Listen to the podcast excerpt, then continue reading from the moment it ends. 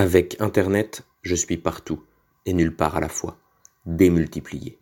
Mais inconscient. Par contre, quand j'écris et quand je m'invente un ennemi, je suis réellement multiplié.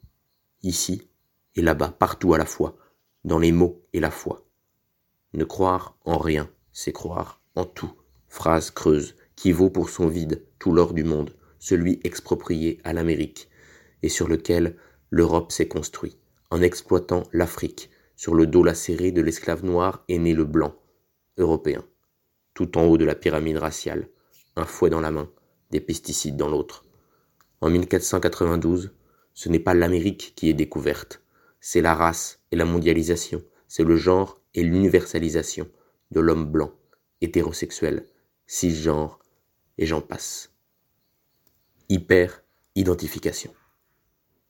Après l'abolition des privilèges, le 3 août 1789, je réclame l'abolition de l'identité et de la binarisation. Pas de déclaration des droits de l'homme, mais des droits, tout court, et la possibilité parmi d'autres d'être cyborg, monstre, mutant, radicant. Terme de botanique qui produit des racines distinctes de la racine principale.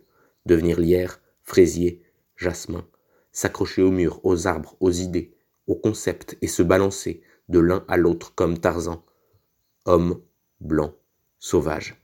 Devenir animal, végétal aussi, faire des boutures, des nouvelles racines, se déraciner et recommencer ailleurs, plus de centre, des périphéries. Flairer un nouveau territoire, subalterne. L'essence en ébullition. Prêt à sauter sur la proie.